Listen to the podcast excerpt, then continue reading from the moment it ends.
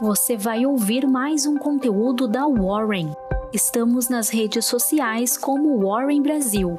Acesse nosso site warren.com.br e saiba mais.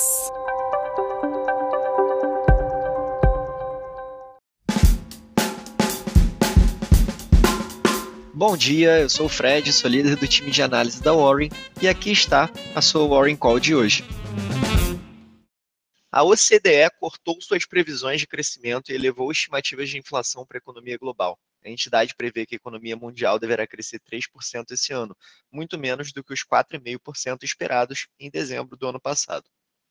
No relatório divulgado hoje, a OCDE afirma que o crescimento vai desacelerar ainda mais no próximo ano, diminuindo para 2,8% em relação a uma previsão anterior de 3,2%.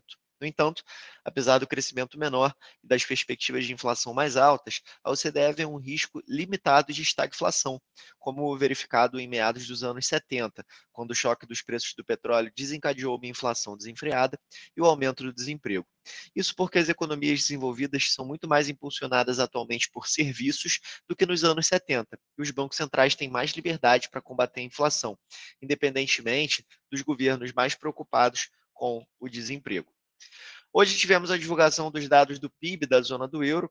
Na leitura final do período de janeiro até março, a Eurostat disse que o produto interno bruto dos 19 países que compartilham o euro subiu 0,6% em relação ao trimestre anterior, para uma expansão de 5,4% na comparação com o mesmo período do ano anterior. Os números vieram significativamente melhores do que as estimativas preliminares de maio, de 0,3%, e expansão anual de 5,1%.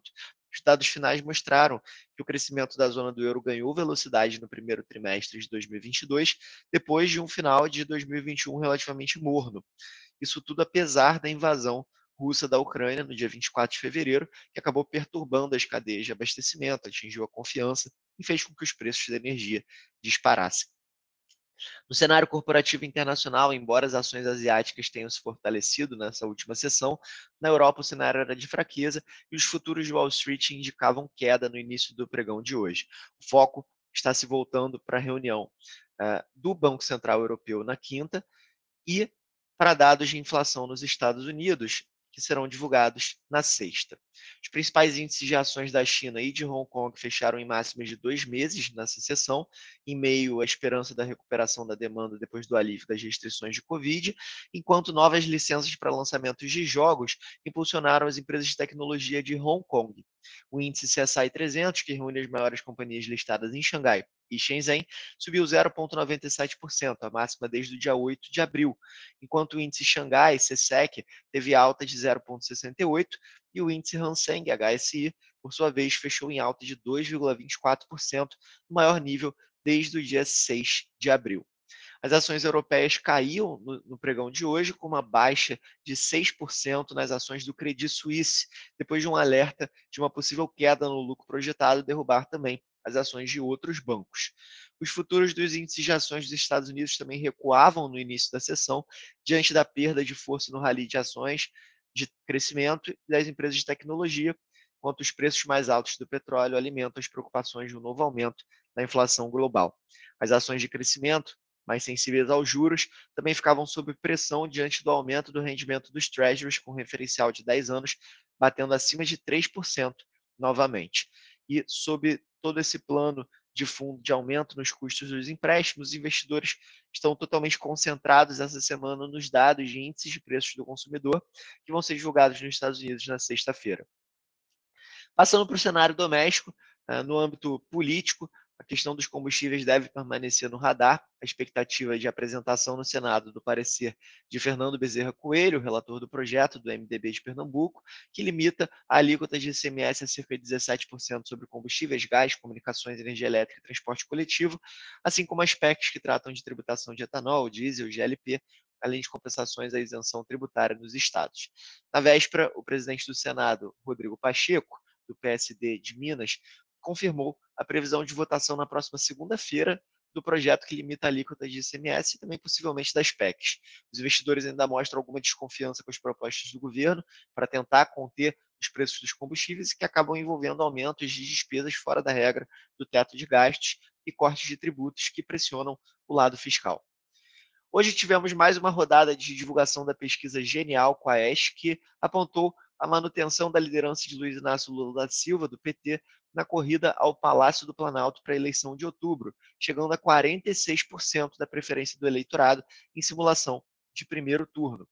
O presidente atual Jair Bolsonaro segue na segunda colocação, com 30% das intenções de voto, seguido por Ciro Gomes, do PDT, que tem 7%. No espectro econômico, a FGV divulgou hoje o Índice Geral de Preços de Disponibilidade Interna, o IGPDI, que acelerou a alta a 0,69% em maio, depois de subir 0,41% em abril. O resultado, no entanto, ficou abaixo da expectativa de pesquisa da Reuters de 0,79% e levou o índice a acumular nos 12 meses até maio uma alta de 10,56%. Os preços de commodities agrícolas e de combustíveis pressionaram novamente. E o índice de preço ao produtor amplo, IPA, DI, que representa 60% do IGPDI, subiu 0,55 em maio, acima da taxa de 0,19 do mês anterior. Já o avanço do índice de preço ao consumidor, o IPC, que responde por 30% do IGPDI, enfraqueceu a 0,50 no período, ante 1,08% em abril.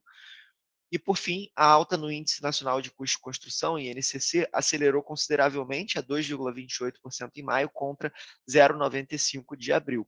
De acordo com a FGV, seis das oito classes de despesas componentes do IPC registraram um decréscimo nas taxas de variação comparadas com abril. E o destaque foi a alimentação, que saiu de 1,58% em abril para 0,45% em maio, transporte de 2,13% para 1,02% e habitação de menos 0,69% para menos 1,37%.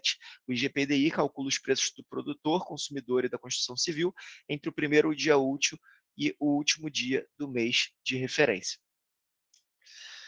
No cenário corporativo, o Itaú Unibanco anunciou hoje que vendeu 1,21% do capital social da XP Investimentos por 153,7 milhões de dólares e acertou uma venda adicional da fatia da companhia de 0,19% em operação que deve ser liquidada nos próximos dias. O Itaú afirmou que ainda detém uma participação de 9,96% na XP após a transação, segundo comunicado divulgado ao mercado.